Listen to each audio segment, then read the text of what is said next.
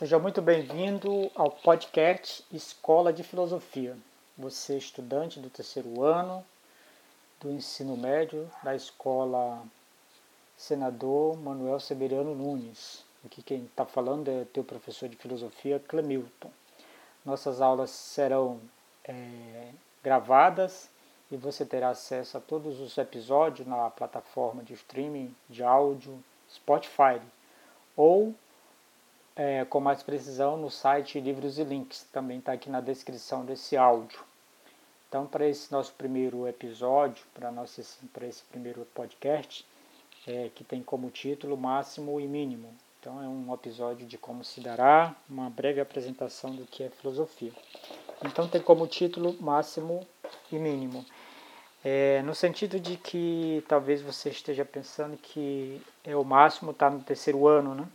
Logo, logo você perceberá, e eu espero que não demore muito, que isso não é o máximo, isso é o mínimo. Então, essa dinâmica do máximo e mínimo é muito importante para você ter em sua vida o tempo todo, né? Porque te ajuda a perceber que nem sempre aquilo que você acha que é máximo não é máximo, é mínimo. E nem sempre que aquilo que você imagina que é mínimo não é mínimo, é máximo. Então, seja muito bem-vindo a essa nova realidade. Espero que possamos nos encontrar em breve. É, a adesão está bem grande da turma, são 124 alunos, já tem é, 42 adesões ao grupo do WhatsApp, que é o nosso principal meio de comunicação, vai ser por lá.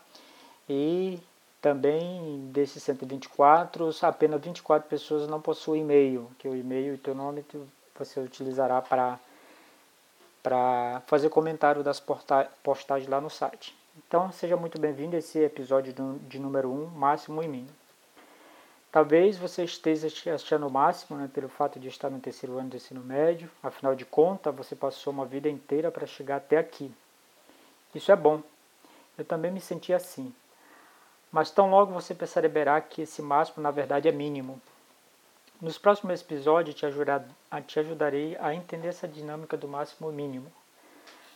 Partindo disso, vamos conversar sobre as áreas da filosofia nesse primeiro episódio. E quem sabe você decida por fazer faculdade de filosofia ano que vem. E ou quem sabe mesmo nesse semestre. A depender, é claro, de sua empolgação. empolgação. Nada impede que você, já no ensino médio, cursando o ensino médio, possa cursar alguma disciplina na faculdade de filosofia. Disso você já sabia, né? Então vamos lá. Esse episódio tem como objetivo de mostrar a vasta área de atuação da filosofia. Então, trabalho para o filósofo não falta. Partindo do pressuposto de que você fez ou está fazendo a filosofia do pato, que consiste basicamente em você mergulhar na lagoa, sair do outro lado, sacudir-se e diante de tal movimento que você faz não fica uma gota sequer de filosofia.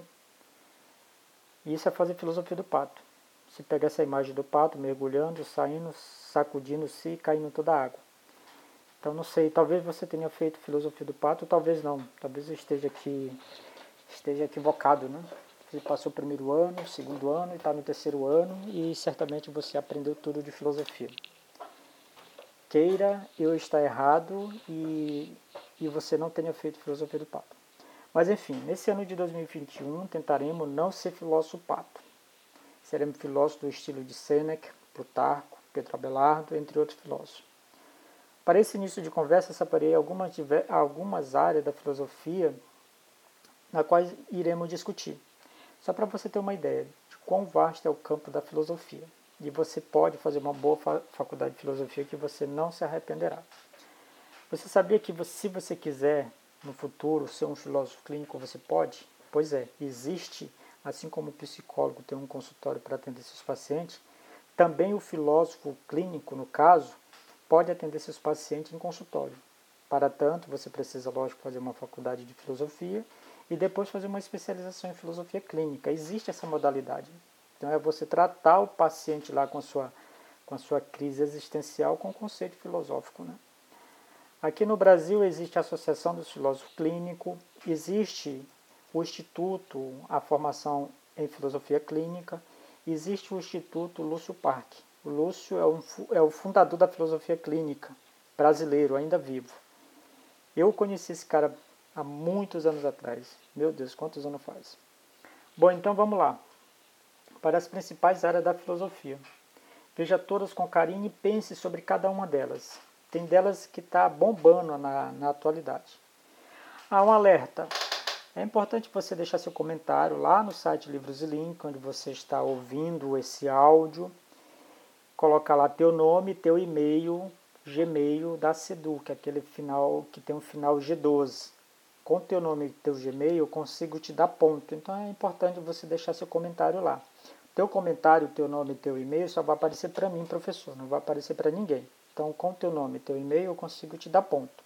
Tá bom? É importante fazer o comentário lá. Então, vamos lá. Olha só. Escute aí quantas áreas que a filosofia tem. Eu listei mais ou menos umas 20. Vamos lá. Epistemologia, metafísica, filosofia da linguagem, filosofia da mente. Isso aqui bomba, é muito legal isso. Filosofia do cérebro. Nossa, isso aqui tem um cara que está bombando aqui na internet, que é o Pedro Calabres com seu Neurovox. Ele é especialista, filósofo e ele trabalha o cérebro. Filosofia do cérebro é uma boa pedida. Filosofia clínica, ética, estética, filosofia política e social, filosofia da ciência, filosofia da biologia, filosofia da matemática, ufa. Filosofia das ciências sociais, filosofia do direito, filosofia da história. Percebe o quanto que tem? Filosofia da religião, ética aplicada, bioética, genética e ética moderna ética dos negócios, feminismo e filosofia, eticidade, cultura e filosofia. Veja, 21 áreas aí que você pode atuar. E por fim, só a nível de curiosidade e brincadeira, filosofia do, do Pardal. Coloque lá no YouTube, filosofia do Pardal e divirta-se. Então, chegamos ao fim, ao primeiro episódio, terceiro ano, filosofia noturno, escola de filosofia, Seja muito bem-vindo e até a próxima!